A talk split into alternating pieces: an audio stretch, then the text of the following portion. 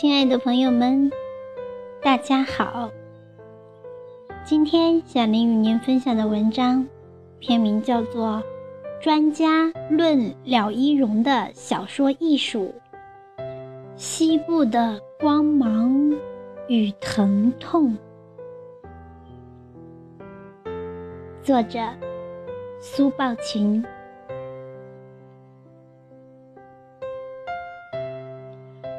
中国文坛三十多年来，并不缺乏优秀的作品，但我所期待的大师级的作品还没有看到，包括各级各类的获奖之作。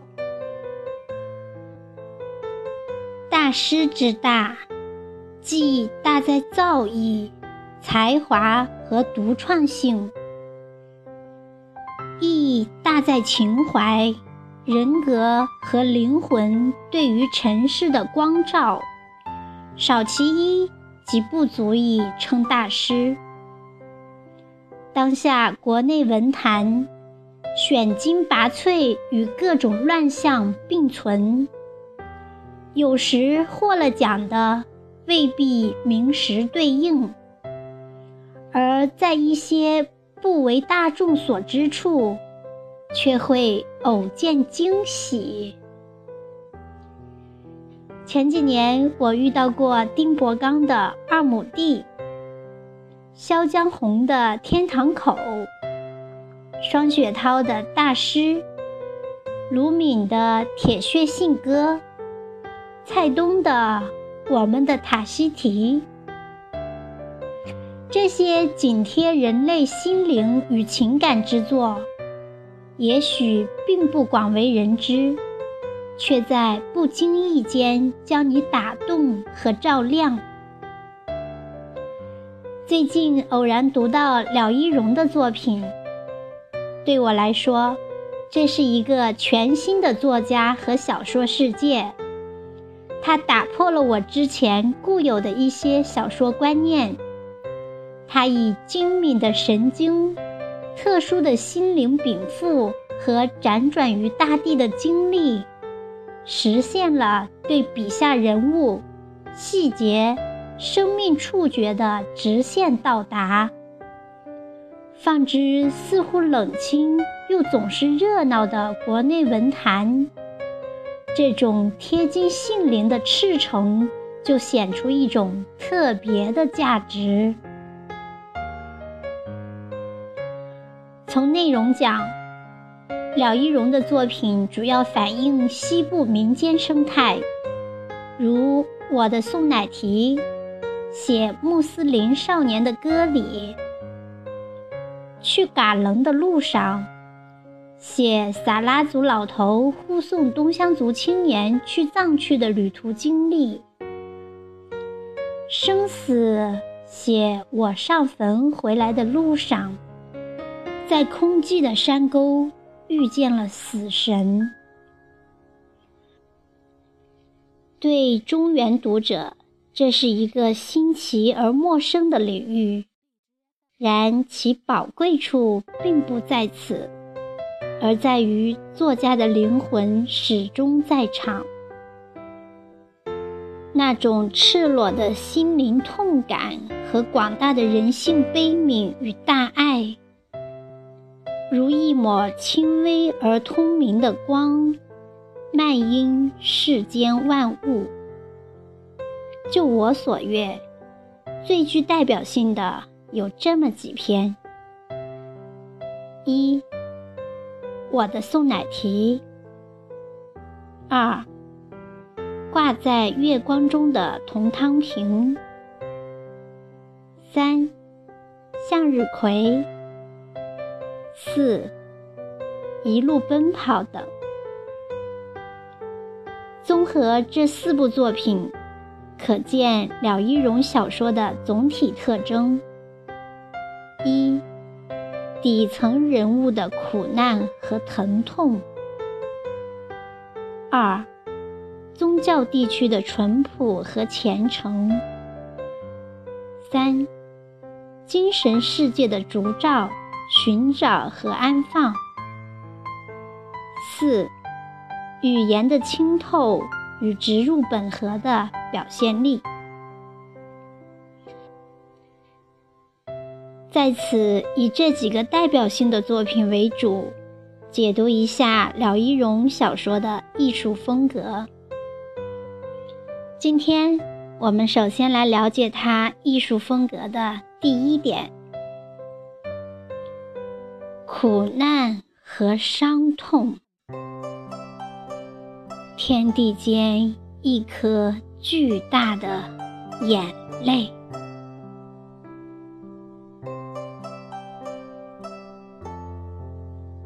廖一荣来自荒凉贫瘠的西海固，不同的地域孕育不同的文学。南美的神秘与魔幻，除了代表性的《百年孤独》，还孕育了伊莎贝尔·阿连德的《幽灵之家》。俄罗斯的辽阔与深远。孕育了同样辽阔与深远的托尔斯泰、陀思妥耶夫斯基和契科夫，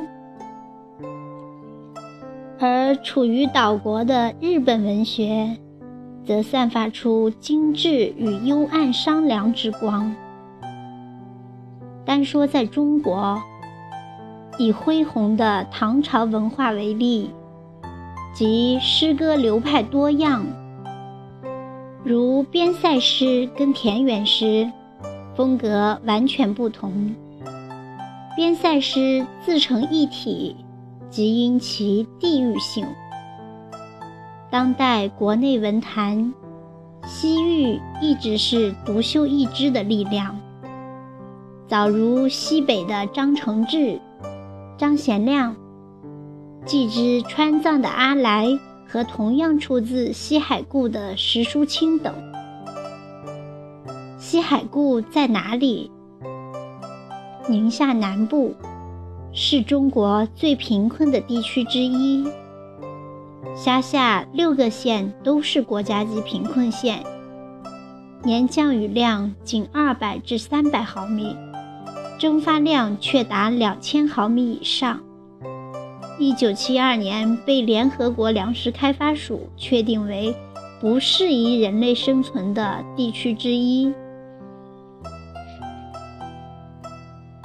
廖一荣属当地的东乡族，这是一个只有语言没有文字的民族。十一二岁的廖一荣，因为天性叛逆，不爱受管束。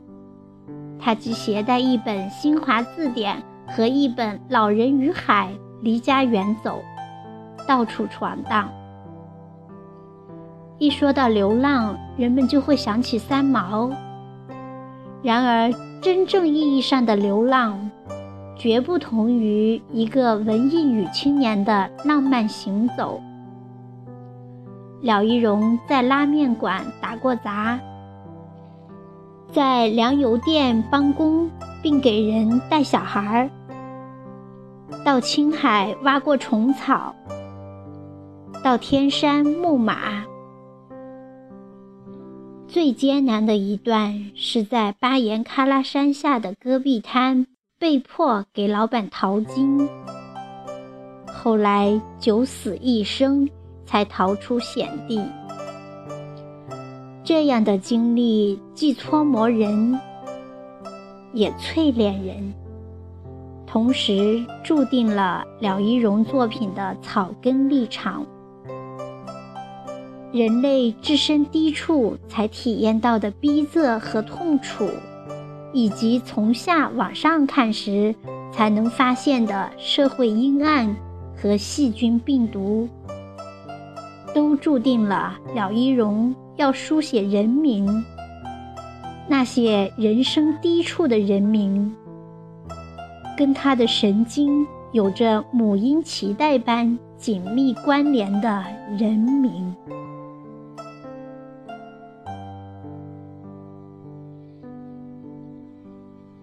绝境来自作者的亲身经历，写两个男孩被金矿老板骗至沙漠。一个因为没有药物高烧死去，另一个九死一生才逃出荒漠，就是后来的了一荣。蓝女王写一个一直被村长欺压的农民，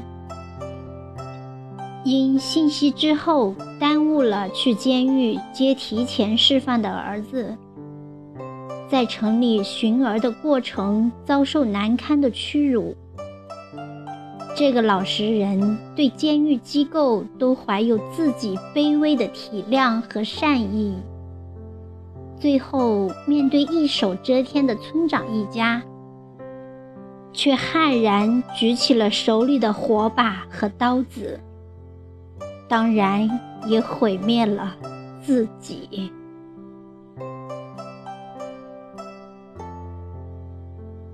挂在月光中的铜汤瓶，写一个老太太为守护先天不足的残障儿子。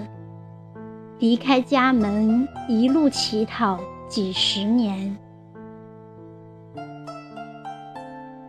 向日葵写一个作家，虔诚的写作而一直得不到公众承认，三餐不济，生活窘迫，随时担心债主上门。红山羊中。那些众生一样无辜且无害的山羊们，被贪婪的人类用冰冷而尖锐的铁锯一遍遍搜刮贴身处那一点点卖价昂贵的保暖的羊绒，直到疼得婴儿一样哭泣，流出血来。生存问题一直严重困扰着这些看上去谦卑的生命，这些底层的人民的生活和疼痛，就像天地间一滴巨大的眼泪，在了一荣的笔下凝聚成形。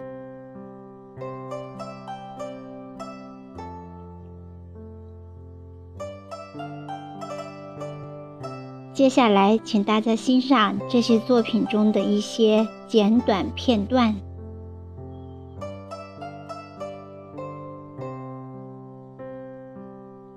老奶奶害怕陌生的面孔，害怕素不相识的人斥骂和疑虑的眼光，害怕街头的小混混及白天装成残疾人乞讨。夜间出没的窃贼，有时候，小混混和专门以乞讨为生的懒汉们，动不动就搜娘儿俩的身，把他们洗劫一空。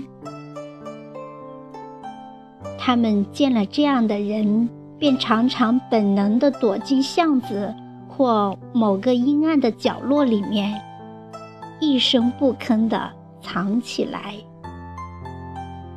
老奶奶跪在轮椅的前面，身子趴下，紧紧地护住游素服，跟一堆破烂布似的，轻轻地盖在轮椅和儿子的上面。摘自《挂在月光中的铜汤瓶》。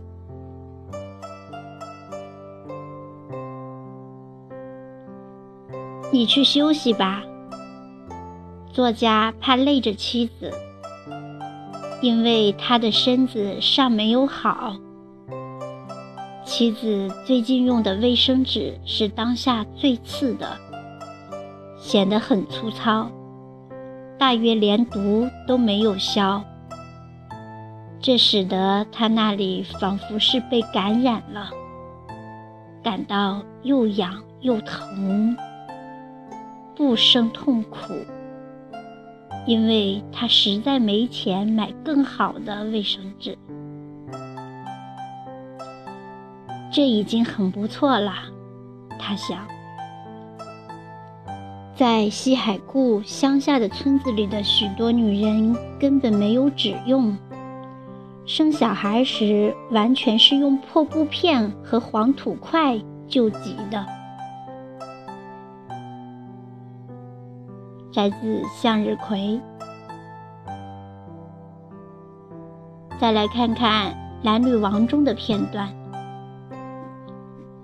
这里打电话真的极其方便，哪像水村，多少辈子人了啊，还没个电话。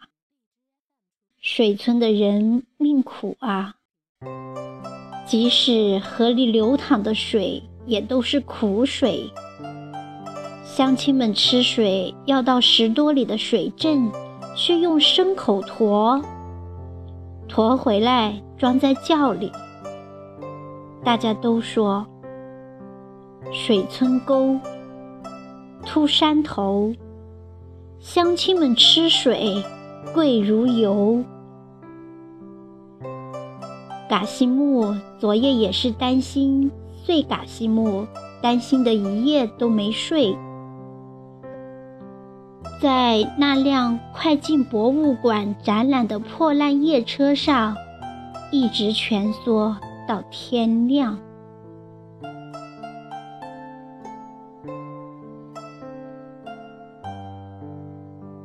绝境中的蚊子，老板和青龙发现了他们，提着枪奔了过来。张哈与虎牛闭上疲惫的眼睛，等待着老板的惩处。老板叫青龙捆缚了张哈与虎牛，把他们带到账房前的一片空地上。青龙把半桶冷水从两人的头顶灌下去，两人哆嗦着叫出声来。他们身上迅速结出冰来。青龙把两枚红铜色的子弹头不断在鞋帮上擦磨，说：“让两逃跑的小子尝尝这洋花生的滋味儿。”他把子弹推上枪膛，大地与高天开始颤栗，纷纷扬扬的雪花。忽然，疏疏的飘落下来。再来欣赏一段向日葵当中的简短文字。在此期间，作家的妻子已经向周围的邻里借过几次面粉了。他没有告诉他的男人，不能告诉他。他想。我不能再给他增添负担了啊！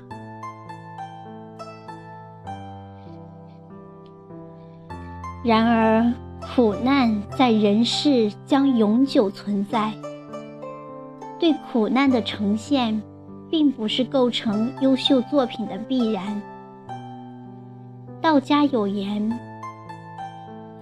天地不仁，以万物为刍狗。”刍狗不是动物，是野草。无论社会怎样发展，人类的贪婪以及征服的欲望，将让这个世界永不安息。且社会的发展并不呈直线型，而可以直观地视为进大退小的折线。亿万个体的生命，就置自己于这样的时间洪荒，走过各自隧道一样的生命行程。这过程或蒙昧，或明亮，不一而足。但上升到文学艺术，得需要有独辟蹊径的发现和创生。结出诗之全人类精神的甘美果实。廖一荣作品被一些人看好的原因之一，是他代言了草根和真正底层人民的心声，承载了正义和担当。然而，个人以为他作品的价值不在于此。例举的几个作品，苦难只是底色和背景，更重要的是在各种底色和背景之上，作者从未放弃对精神世界的探索和烛照，对人类心灵的安放。我的宋乃提。向日葵、挂在月光中的铜汤瓶等，都显出一种近似神性的品质。在这里，不仅有贫瘠困苦，还有信和确认、清洗与照亮。对比几十年来国内市场经济带来的整个社会的价值颠倒。信仰缺失，精神迷失。对比中原人的稠密的浮躁，廖一荣的作品提供了另一可能，即精神疆域的寻找和守护。具体说，就是宗教般的仪式感带来的自我生命的清洁与光亮。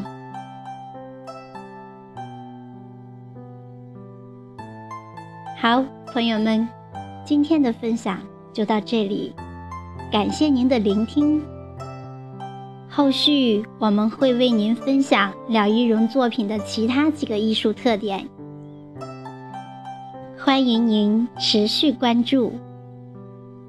我是小林，期待着与您再会。